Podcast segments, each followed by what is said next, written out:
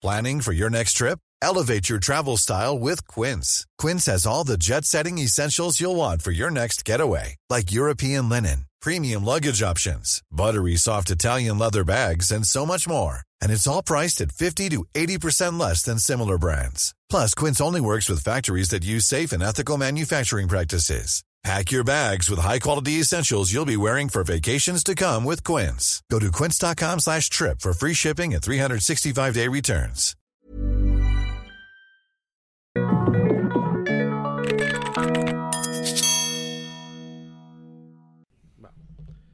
Bienvenidos a este tercer episodio del Emprepedia Podcast. Esta semana y como todas las semanas me acompaña mi hermano y mi amigo Cristian Reich. ¿Cómo estás, Cristian? Hola Paco, muy bien, contentos de estar aquí. Hoy cambiamos locación, Hoy cambiamos locación. salimos un poco de la oficina y estamos en vivo y en directo desde la, La nueva biblioteca nueva biblioteca del del- TEC Monterrey, aquí en Campus Monterrey. Le quisimos dar otro giro, le quisimos, eh, les quisimos, para los que nos ven en YouTube, y quisimos que, que- que cambiar un poco de aire, un poco de aire. Si vas en el coche, lo estás escuchando en Spotify, si lo estás escuchando en iTunes, si nos estás, espero que no nos estés viendo ahorita en Facebook si vas manejando, porque si no luego nos vas a culpar de algún choque, pero con gusto luego pueden ver este eh, podcast en, en- YouTube. En la, en la versión en video y pues ojalá que, que- que les agrade el tema que vamos a traer el día de hoy. ¿Qué vamos a hablar el día de hoy, Cristian? Bueno, pues en la semana salió una noticia que fue muy interesante y que hemos estado discutiendo eh, un poco en privado y que dijimos que a lo mejor sería un muy buen tema para platicar el día de hoy y fue que pues nada más y nada menos que Walmart, el retailer más importante eh, que hay en México, pidió a varios de sus eh, proveedores que se definieran si iban a estar con ellos o si iban a estar con Walmart, eh, con Amazon, perdón, porque encontraron ahí que Amazon está vendiendo los mismos productos a precios incluso más bajos que Más Walmart, bajos, ¿no? Entonces, pues ese es un tema que históricamente no se había visto y que llama mucho la atención porque si Walmart bien es uno de los eh, líderes del libre mercado, ponían por ahí al- alguien un comentario en Facebook, pues el líder del libre mercado está buscando una intervención para que no se dé este libre mercado, ¿no? Aquí, lo importante analizar es que eh, esta guerra entre e-commerce y, y el, y el canal tradicional de retail, que pues es el establecimiento físico, la sucursal física, yo creo que está en su máximo apogeo, está en su máximo clímax de, de lucha como un Thanos versus los Avengers en, en el retailing, porque pues ya tiene algunos años que, que- que Amazon aquí llegó a México, pero justamente yo creo que a partir del año pasado fue cuando realmente se consolidó como una opción más en, en- en- cuanto a las ofertas que, que tenemos los, los mexicanos frente a un gigante que, que ha sido ya históricamente Walmart en México y en Latinoamérica como tal. Así es. Sí, vamos a, vamos a platicar un poquito de, qué es Walmart, cuáles son los formatos que tiene, cuál es la fuerza que tiene. Y también vamos a platicar un poco de Amazon, que si bien eh, Walmart está entrando también a los canales digitales y si nosotros observamos en el último reporte anual, ellos se definen perfectamente como una tienda omnicanal. Eh, pues también Amazon está haciendo cosas interesantes en Estados Unidos. Que es algo eh, Paco. chistoso, ¿no? Porque es algo chistoso porque así como Walmart está trasladando a, a una plataforma también web, Amazon, que es una plataforma web, que es un canal on- online, que es algo e-commerce, pues está, está en Estados Unidos está abriendo tiendas. Es correcto, está abriendo Es tiendas más, compró, físicas. ¿no? adquirió este Whole Foods. Exactamente. Entonces, a ver qué está pasando de que el que era retail normal, de físico, está pasando al e-commerce y el que era el del e-commerce está pasando este formato este, tradicional en, en tienda. Bueno, ni, tra- ni tan tradicional, porque hay un esquema ahí de pagos vía Wi-Fi ahí con, con una aplicación, con un wallet y que solito automáticamente, sin la necesidad de, de- de gente o de empleados o colaboradores, automáticamente se realiza la compra de los productos por parte de los clientes, ¿no? Así es. Bueno, pues mira, si quieres, comenzamos platicando por qué es Amazon. Ok. Amazon es una tienda que nació por ahí a mediados de los años 90 en Estados Unidos. Eh, headquarters, eh, headquarters perdón, en Seattle, Washington. Y eh, si no estoy mal, fue en el año 1994 cuando vio la vida. Es decir, es, una, es, un, eh, es un canal, una tienda que tiene 25 años de vida, ¿no? Eh, estuvo en- envuelto en todo el tema del 2000, de la burbuja del dot De com las, de las punto .com. y fue de las que sobrevivió. Eh, la propuesta de valor de Amazon desde el inicio ha sido que sea un canal en donde puedas encontrar todo, aunque realmente sí no sigue siendo una, una tienda de libros como tal, esa era eh, su propuesta inicial. Y bueno, empezaron a desarrollar canal y empezaron a montar varios otros productos dentro de, de este canal. Si te das cuenta, Paco, una de las curiosidades de Amazon, eh, por ejemplo, cuando tú pides algo y te llega una caja de Amazon, parece que te está sonriendo, ¿no? Dice Amazon y, Amazon y, y- con y- la y tiene una flecha. logotipo ahí de sonrisa. Ah, exacto. Entonces, la sonrisa es va desde la A a la Z, que, que parte de la filosofía de Amazon de que en esta tienda vas a encontrar todo, de la A a la Z. O sea, esa, esa cajita, obsérvala, el Amazon va desde una A hasta la Z de Amazon. Va- vaya dato, Vaya este, dato de interesante. negocios que nos acabas de dar, Christian Reich. Dato Fíjate curioso. no- ahora sí, dentro de, de mis datos, esto no lo, no lo tenía, pero tiene mucho sentido, ¿no? Así es. Porque aparte, ellos empezaron a, a- a- a apostarle una experiencia 360, una experiencia total desde la plataforma, desde cómo está configurada la interfase de la página, ahora en la aplicación, la experiencia de comprar en línea, cómo facilitar la cosa, y, ahora incluso se convirtió en un tema logístico que eh, eh, básicamente en este tiempo que, que- que, eh, noventero a 2000, a 2010, de que ahorita 2010, el tema del e-commerce, cómo también ha mutado a únicamente no ser una, una- un crecimiento de ventas, sino también toda una experiencia de logística y que le están apostando a la logística. Es correcto. Fíjate que Amazon, eh, bueno, datos interesantes también de- del tema de negocio. Jeff Bezos, pues es el hombre más rico del mundo Del mundo. actualmente. Tiene una fortuna de arriba de 100 mil millones de dólares. Eh, bueno, tenía, porque también creo que recientemente tuvo un divorcio y creo que Entonces se- le costó algo. le El- costó el- una el lana. mensaje es claro, amigos, el, divorcio claro. probablemente más caro de la historia, pero bueno, tiene una, una gran fortuna, es un hombre acaudalado. Eh, es uno de los principales responsables, pienso yo, de todo el crash que está habiendo del retail en Estados Unidos. Esta- este año, eh, o- o más bien del 2018 a lo que va el 2019, se han contabilizado más de 4.000 tiendas físicas que han cerrado sus puertas. Pues ya sabes, el, el- el- el cierre este que fue muy sonado de Toys R Us, el cierre que está siendo muy sonado de Sears. de Sears o Sears en, en Estados Unidos, aguas en Estados Unidos, acá todavía, y pues yo creo que si no se ponen las pilas eh, eh, tendrá que mutar. Eh, en Sears aquí en México lo opera Grupo Carso, Exacto. que si bien todavía el mercado que ataca Sears es un mercado todavía que de una tanto de clase como de, generación es aquellas personas que todavía no están tan son tan afines a la tecnología entonces yo creo que queda un poquito de rato a menos que no innoven en, en un sistema una plataforma este tienen unos días contados no Así es. Oye, Paco, y fíjate, de los, de los datos que yo tengo de Amazon que hicieron eh, algunos datos públicos para comercio electrónico como para poder tener benchmark, ahí te va lo siguiente. 35% del tráfico total de Estados Unidos le pertenece a Amazon. En, en desktops, en desktops, ¿correcto? Este, de este tráfico, el 15% más o menos de, de personas que están navegando en su desktop ponen algo en el carrito de compra y, y en ese carrito de compra el 7% más o menos genera una conversión. Es decir, al final, si 100 personas entraron a amazon.com en Estados Unidos, 7% va, va a comprar. Y lo interesante de esto es la cantidad que compran, porque en promedio, aunque el promedio está muy disperso, tiene una, un- eh, una gran desviación estándar, pero el promedio queda en los 170 y ¿Y por tantos dólares. gancho? y por por qué ticket. realmente entras y, y, pues quieres darle clic final a, a la compra a qué se debe ¿A qué se debe? No lo sé, a lo mejor eh, estás observando, no sé, fíjate, es, es raro, incluso yo lo hago. yo tengo una teoría yo tengo una teoría que cuando tú estás buscando ya es casi casi para comprarlo Es correcto. Entonces probablemente e- eso podía pasar, ¿no? Pues sí, la, la verdad es que en, en este momento, el día de hoy, eh, si tú checas cuáles son los carritos de compra, ahí debe de haber no miles de millones de dólares, seguramente trillions, ¿no? Con T, trillions. De- es un dato también que en, en algún momento había leído ahí, pero pues sí, esa es una... Y no sé a qué se deba, pero mucha gente lo hace. Yo lo hago incluso también. A veces estoy por comprar algo y lo pongo en el carrito y ya lo dejo para después. O, O la famosa no sé. O el famoso wishlist.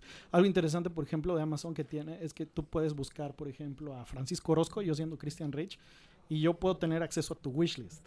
Ok. No sé si sabías eso. No, a mí se me hace... como si fuera una lista compartida. Pues mira, Una lista de reproducción de sí, YouTube. Tiene, sí, tiene algo más o menos de sentido, porque si a lo mejor tú estás próximo a cumplir años o yo te quiero hacer un regalo, pues sí, simplemente me meto a buscar tu perfil. Incluso cuando son las bodas, ahorita que andamos en esa época de bodas, al menos nosotros, pues pu- pueden ser los nuevos carritos de bodas, ¿no? El Exacto. clásico Liverpool. Exacto, Pues, entonces eh, sí, ¿por qué no? Este, entonces ahí está el wish list y yo veo qué es lo que tú quieres y te lo puedo, te lo puedo mandar. Hay varias cosas de innovación interesantes que generan mayor conversión en el sitio de Amazon, por ejemplo, el famoso one click eh, buy, ¿no? Ajá, ajá. purchase en one click, que en el lugar de, si tú ya te hiciste login en alguna ocasión, lo que vas a hacer es que tú nada más con un botón compraste, ya no tienes que verificar cuentas, ya no tienes que verificar nada Nada, más, ¿no? sino que es directo. Ya, un clic, un clic te cuesta comprar, ¿no?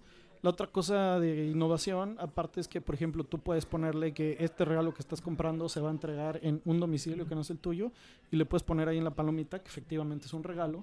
Entonces, pues ya le puedes mandar incluso una nota o algunas otras cosas. Y luego más, ¿no? entra ot- otra vez este tema logístico de este convenio que, por ejemplo, cerró con Oxxo para que sea un punto de, de distribución donde lo que tú compras pueda estar en el Oxxo más cercano o al menos en el alcance diferente. Entonces tiene una cantidad enorme de puntos de entrega que era, fíjate que era lo difícil anteriormente con otras plataformas, al menos en México como, como Mercado Libre. Así es. ¿no? Que ya se lo comió, definitivamente. Donde Claro. tú comprabas algo, eh, te enviaban la paquetería por DHL, estafeta, UPS, como le quieras llamar, y el enorme problema era que, pues, si no estabas en ese momento, pues tenías o una, dos, o era la tercera visita y luego tenías que ir hasta el centro de distribución que estaba fuera de la ciudad, o definitivamente desde el inicio este, poner como la sucursal más cercana para recoger. Entonces eso era un tema también logístico como, como consumidor que ay, eh, le pensabas mucho en comprar la cosa porque ay, la, experiencia de comprar en tienda sigue siendo mejor porque pues es inmediato a esperar a, a- a llegar a comprar en línea. Fíjate que eso es interesante porque, por ejemplo, Google dice que antes cuando tú ibas a la tienda física a comprar, tenías entre 3 y 6 segundos. Decía Procter Gamble, ¿no? Su teoría del primer momento de la verdad.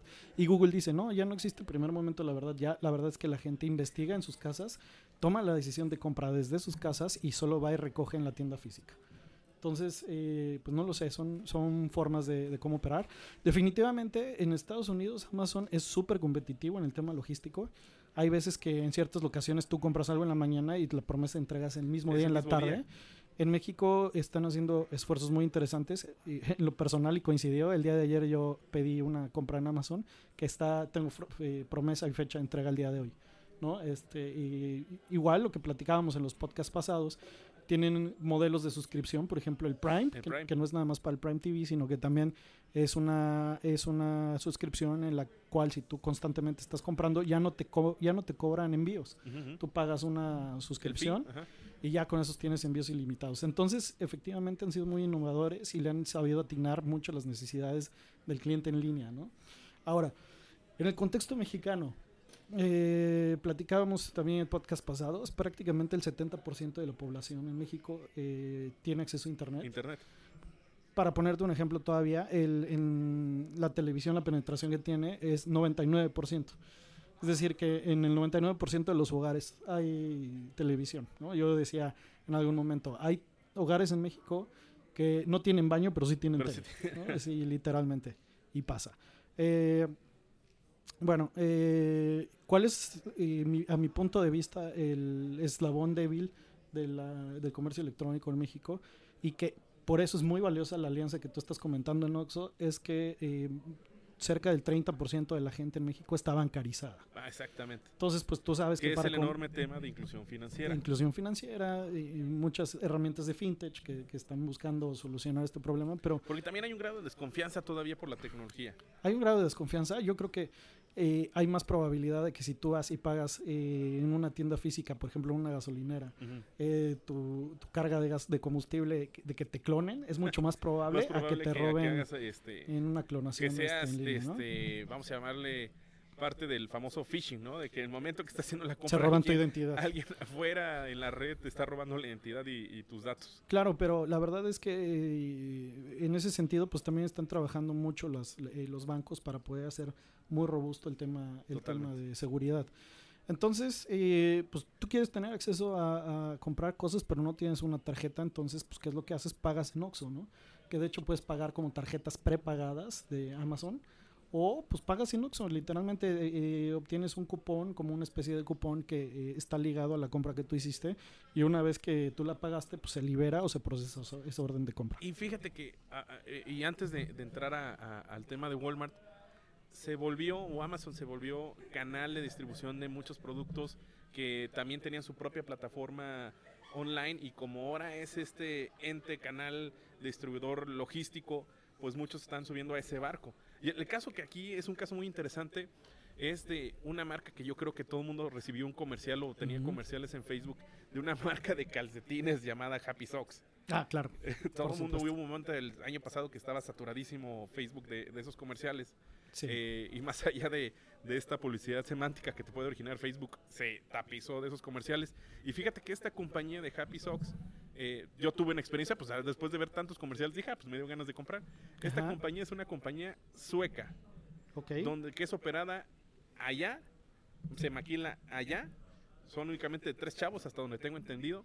El problema, el gran problema que tenían es que si comprabas en plataforma, te tenías que darle la bendición a la computadora, no porque te robaran, sino que llegara el, el producto a tu casa porque dependía totalmente del poder de, de- la postal o el correo nacional al que llegaba Así es. porque no estaba montado en una plataforma de distribución o un canal de distribución que ahora es Amazon. Entonces hicieron este convenio con Amazon para que sus calcetines llegaran a todo el mundo y tuvieran una, una pues ahora sí que, que el riesgo disminuyera para ellos y que el cliente quedara satisfecho, porque luego pues a- a- al menos a mí me tardó seis meses en que vieran unos calcetines desde Suecia, no, porque nada más porque el diseño estaba bonito, pero pues, pero se montaron en esta plataforma en Amazon y esto ha dado la oportunidad a, a- a- a miles de empresas, a miles de emprendedores de, de colocar su producto en Amazon. Así es. Fueron los calcetines que te quedaron chicos y regresaste, ¿no? Y re- exactamente. Y aparte traen un hoyo.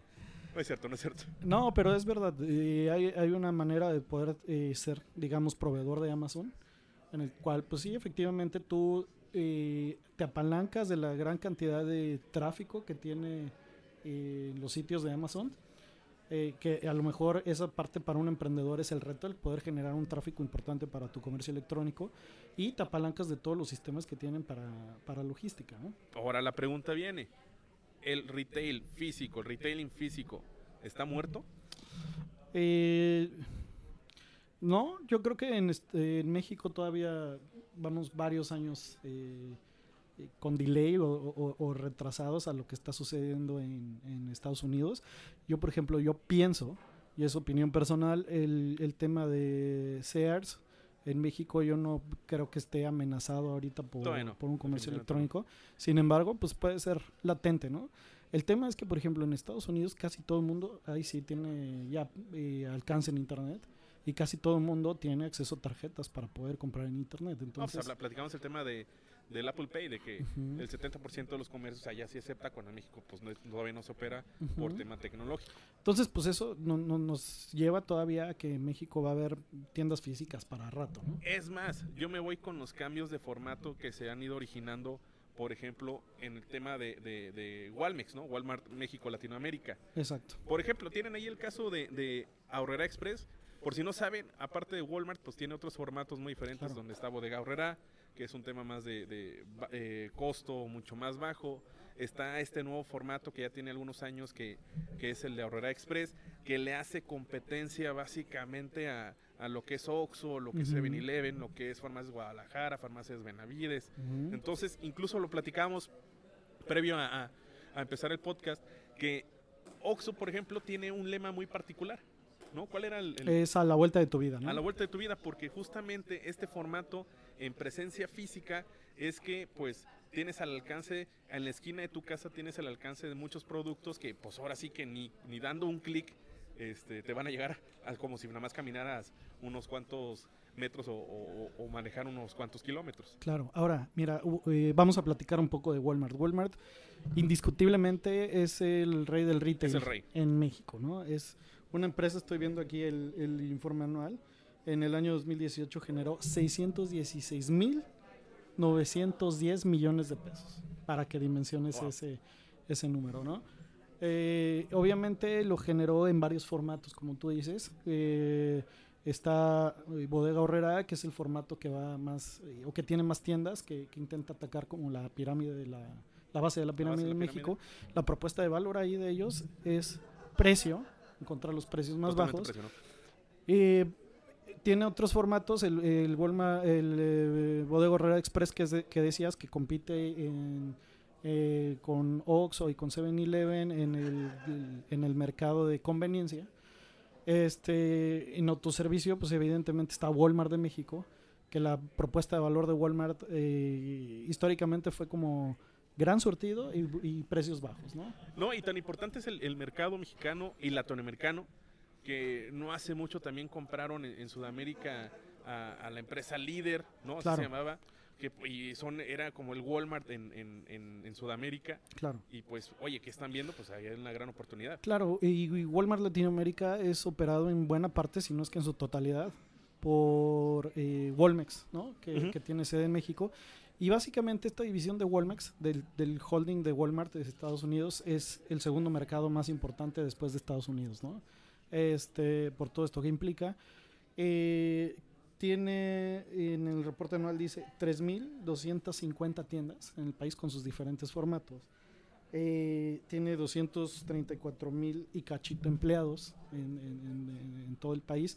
Entonces, pues la verdad es que es un canal que empuja, que empuja mucha venta y que, y que actualmente en el retail, en la venta al detalle, es el, es el rey, ¿no? Pero hay un tema de costos y gastos fij- fijos que probablemente en el e-commerce no suceden. Correcto, mira, cuando, o, o cómo es que normalmente funciona. Eh, la tienda de Walmart le pide a los eh, proveedores siempre apoyo al canal, ¿no? el famoso trade. Entonces, en el apoyo al canal puede estar visto desde de, de varios, de varias maneras. Puede, puede ser o puede tener la forma de material en punto de venta o de promociones, etcétera. Entonces, Walmart lo que hace a grandes rasgos es que todo ese apoyo al canal eh, un porcentaje muy grande, muy interesante, lo pide como descuento. ¿Para qué? Para que, pueda se, se- se- para que se puedan seguir alineando con la promesa de precios bajos y gran surtido, ¿no? Este, y así buscan hacerlo con sus proveedores. Entonces, a lo mejor no vas a ver tantas, tantas promociones como en otros formatos. Este, por ejemplo, el formato premium de ellos es Superama. Superama. Ahí, pues la verdad es que es un surtido mucho menor, pero es un surtido muchísimo más exótico y, el, y los precios Es pues son, es son otro más tipo de altos, categorías, ¿no? ¿no? De, de- de productos. Exacto, pero, pero al final del día es, es, es parte de, de Walmex. Lo que pasa es que, y aquí es donde ent- entramos a la plática de Amazon versus Walmart, ¿no?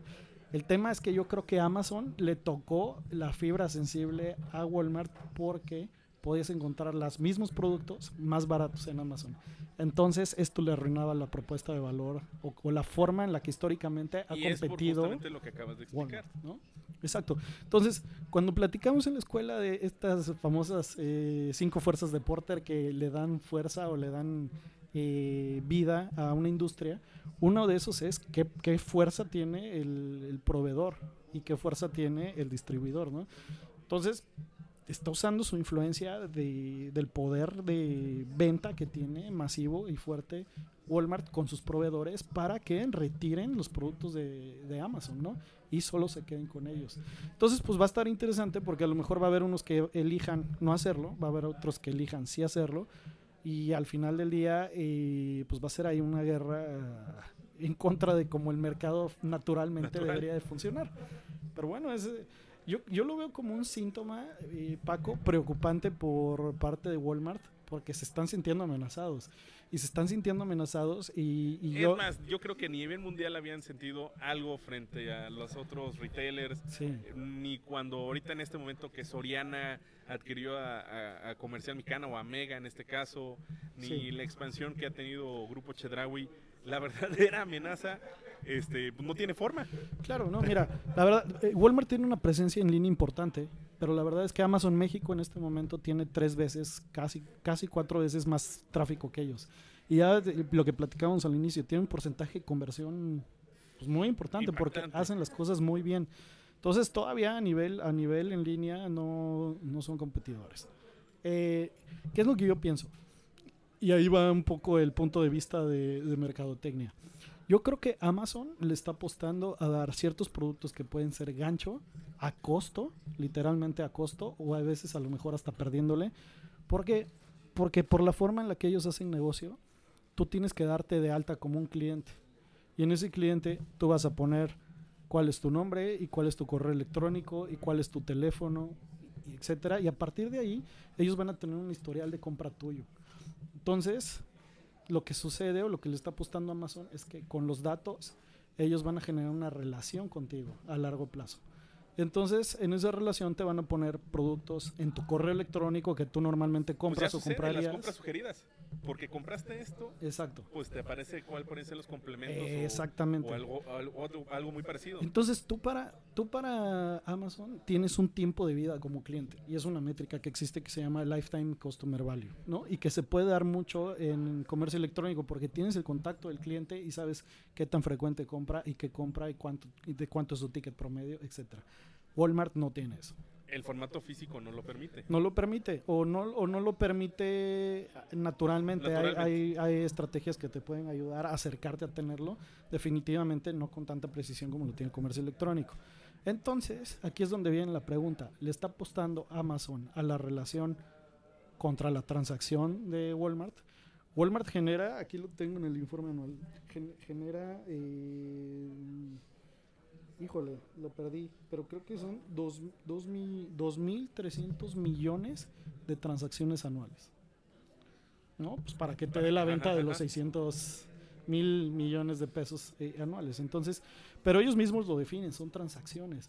Eh, Amazon, pues aunque son transacciones también, pero tú puedes tener un histórico que te ayude a generar relación con el tiempo. Y guarda tu historia cada vez que haces tu compra, hay un historial. Al final, el, el historial que se genera en un Walmart, en cuando le tienes un ticket que probablemente desechamos y, y pues tú lo tienes Exacto. como tal.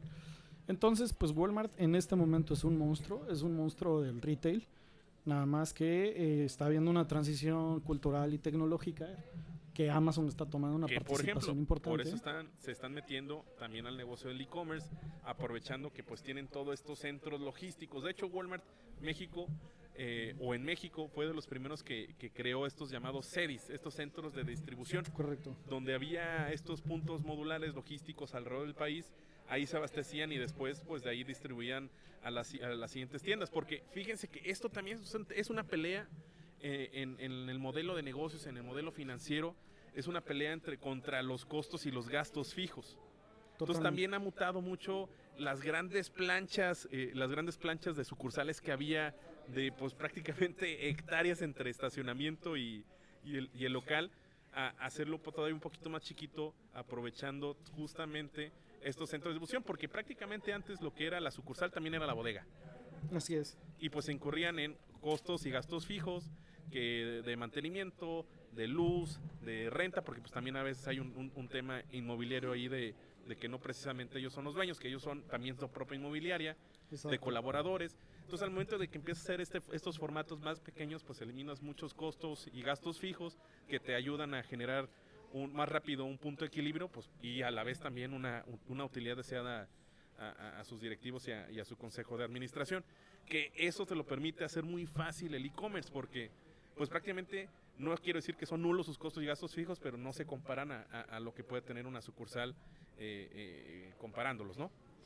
Sí, no, totalmente. Entonces, este y es una guerra interesante. Las propuestas eh, son interesantes, ambas.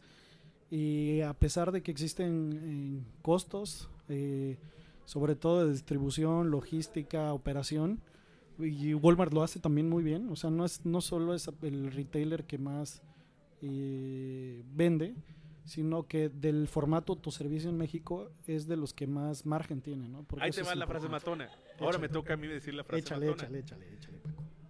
Los nuevos modelos de negocios o los modelos de negocios exitosos ahora tienen prácticamente tres cosas que cumplir. Que es minimizar los costos y gastos fijos, que eso lo hace el e-commerce. Que sean logísticamente más viables o mejores, Ujú. ¿no?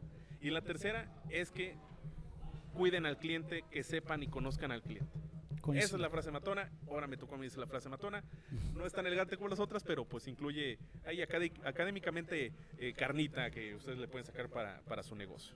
Así es. Conclusiones, Rich. ¿Quién gana? Pues nosotros, ¿no? El cliente. Todos ganamos con este caso de estudio. Eh, mira, yo creo que el tema de intervenir en el libre mercado es, una, es un desacierto. Eh, al final del día, aunque se hagan ciertos arreglos ahí con los proveedores, el mercado va a mandar. Y si el mercado dice que quieren comprar en línea, se, va a alinear. Y si el mercado quiere seguir comprando, yendo a tener su experiencia de compra en un lugar físico, también se va a mandar. Entonces, pues va a ser más que un tema de tecnología y de logística, un tema cultural y de, y de adopción. Fíjate, fíjate, que hoy en la mañana, y así concluyendo, escuchaba que yo creo que ahorita estamos con todo, todo lleva la palabra digital, pero en unos años lo digital va a ser el most. Sí, va a ser el estándar, ¿no? Va a ser estándar, entonces se va a alinear conforme a lo que el cliente o la manera o costumbres, eh, eh, hábitos que, que tenga el consumidor. Correcto. Correcto. Bueno, pues esto fue 30, 30 minutitos casi exactos de este Emprepedia Podcast. Recordándoles que compartan este contenido, compartan el conocimiento y eh, ya lo tienen eh, habilitado para que lo puedan escuchar en Spotify, lo pueden escuchar en iTunes, en YouTube, en Facebook ahorita en estos momentos en vivo. Y recuerden que en Emprepedia todo lo explicamos con manzanitas. Así es. Oigan, pues y si nos están viendo en Facebook, pónganos ahí un comentario si ustedes eh, qué creen que va a pasar con Walmart o qué, creen que va a pasar por Amazon. Eh, nos han estado mandando ahí retroalimentación de qué les ha gustado, qué podría mejorar. Eh, también nos han pedido ahí que mandemos saludos a nuestro amigo Julio Lee, por ejemplo, que nos, nos escucha.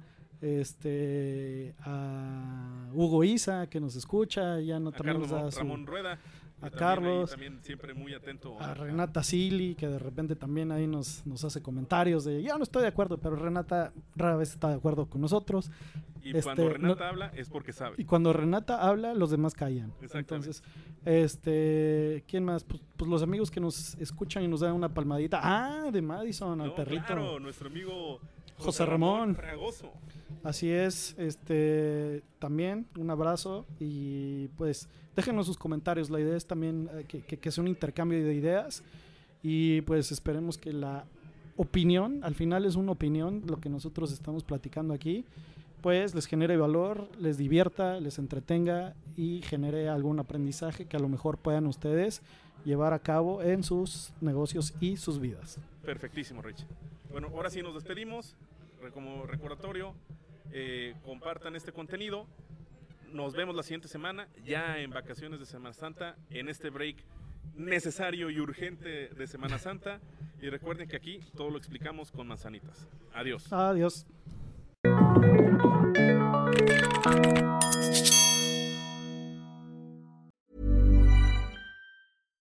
My business used to be weighed down by the complexities of in person payments. Then, Tap to Pay on iPhone and Stripe came along and changed everything. With Tap to Pay on iPhone and Stripe, I streamline my payment process effortlessly. Now I can accept in person, contactless payments right from my iPhone. No extra hardware required. What's truly remarkable is how I can cater to all of my customers' payment preferences. Whether they're using cards, Apple Pay, or other digital wallets, Tap to Pay on iPhone and Stripe ensure a smooth checkout experience every time. And it's not just me. Stripe helps businesses of all sizes, from local markets to global retailers, scale quickly and stay agile. To learn how Tap to Pay on iPhone and Stripe can help grow your revenue and reach, visit stripe.com/tapiphone.